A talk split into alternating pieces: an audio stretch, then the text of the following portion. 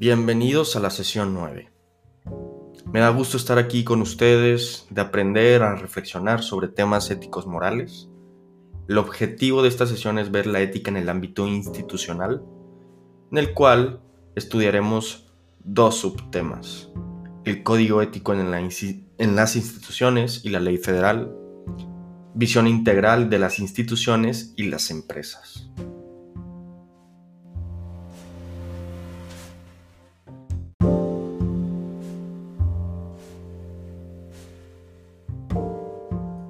Primero tenemos que saber en qué contextos se aplica la ética.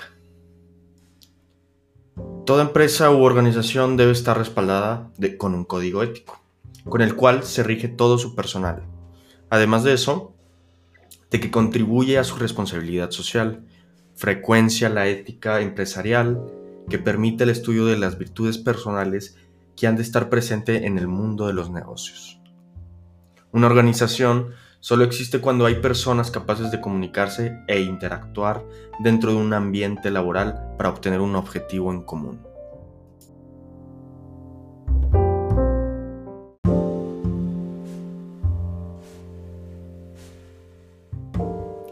El código ético en las instituciones y la ley federal ha sido un tema ampliamente estudiado y discutido en los últimos tiempos. Cada institución requiere un código ético para regular las conductas internas del personal y de la empresa. Este código ético rige a todo el personal, ayuda a vislumbrar lo que es correcto de lo que no es. Aparte de establecer las reglas ético-morales, ayuda al estudio de las virtudes personales que han de tener las personas que participan en el mundo de los negocios.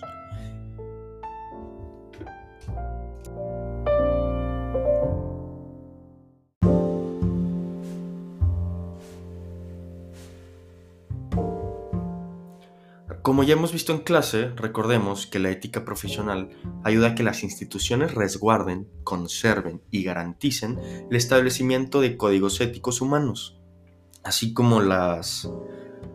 Podemos decir que las empresas eh, han aprendido que a, largo plazo implementar una ética empresarial ayudará a fomentar hábitos en el, en el personal que repercutirán en la reputación y nivel de confianza de los mercados hacia la institución.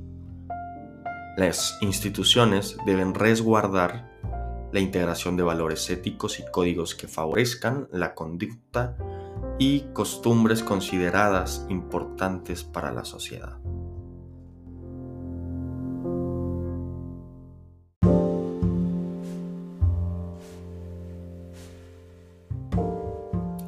Perales en el 2008 hace mención sobre cinco funciones de los códigos éticos. La primera sirve como mecanismo de defensa institucional. La segunda protege la salud organizacional. Tercera, contrarresta el estrés laboral y protege la salud de los miembros de las instituciones. Cuarta, eh, se fundamenta en la solidaridad y la justicia. Y la quinta, eh, favorece la adaptación y desarrollo de las instituciones.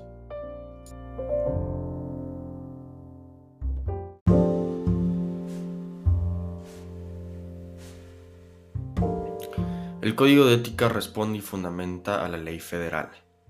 Ahora, la ley federal es un conjunto de normas establecidas para determinado territorio nacional, estatal o municipal en el cual se debe ejecutar.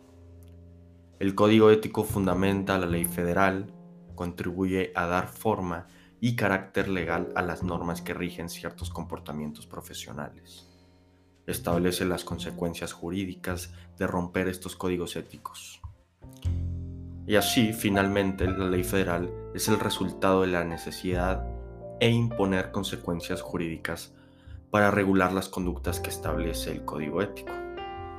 Y ya, por último, es importante señalar que la ética pública se rige al aplicar principios de legalidad.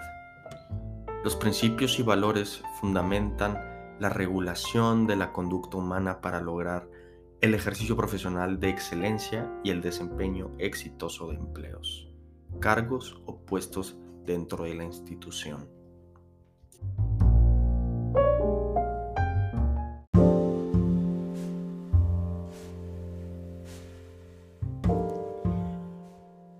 Y haremos un corte y cuando regresemos hablaremos de qué es una visión integral.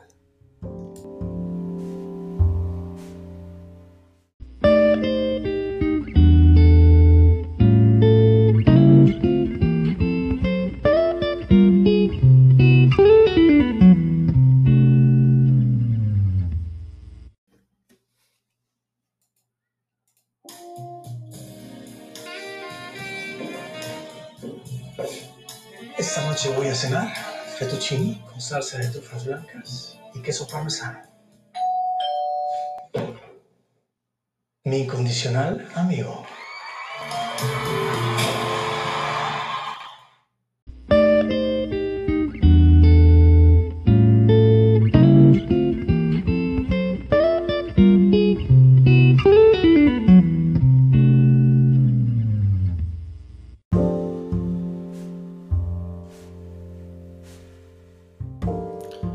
Y regresamos después de este corte y volvemos. ¿Qué es una visión integral?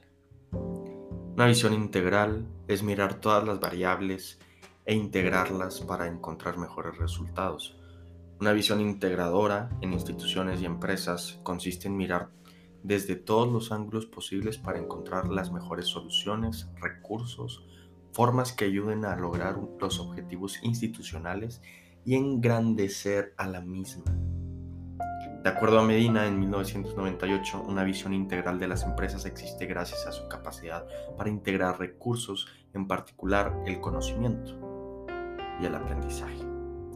La integración de diferentes elementos, visiones y herramientas posibilitan la coordinación efectiva y adecuada de recursos para lograr objetivos que permitan crear conciencia y motivación hacia los empleados, profesionistas, dueños, inversionistas, etc. Donde el objetivo es el bien común.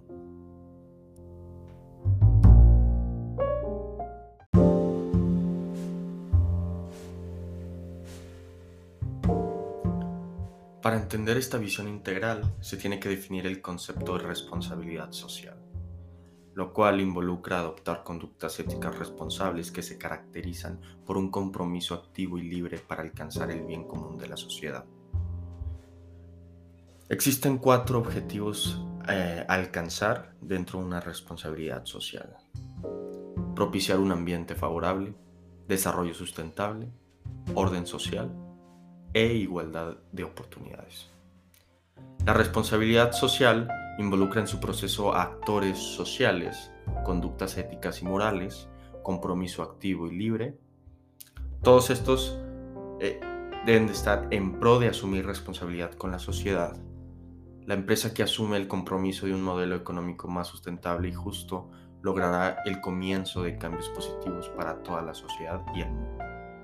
Una empresa o institución comprometida con una visión integral puede impactar a su comunidad en mayor grado que una empresa que está comprometida más con sus propios intereses.